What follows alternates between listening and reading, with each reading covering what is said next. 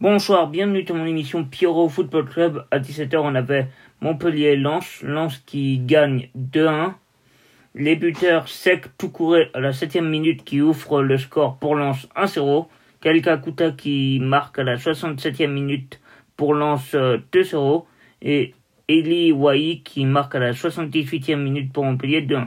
Ce soir, il devait avoir euh, Marseille-Rennes à 21h. Match reporté en raison de violences survenues de la part de pseudo-supporters au centre d'entraînement de la commanderie à Marseille. Je vous souhaite une bonne soirée et je vous dis à demain.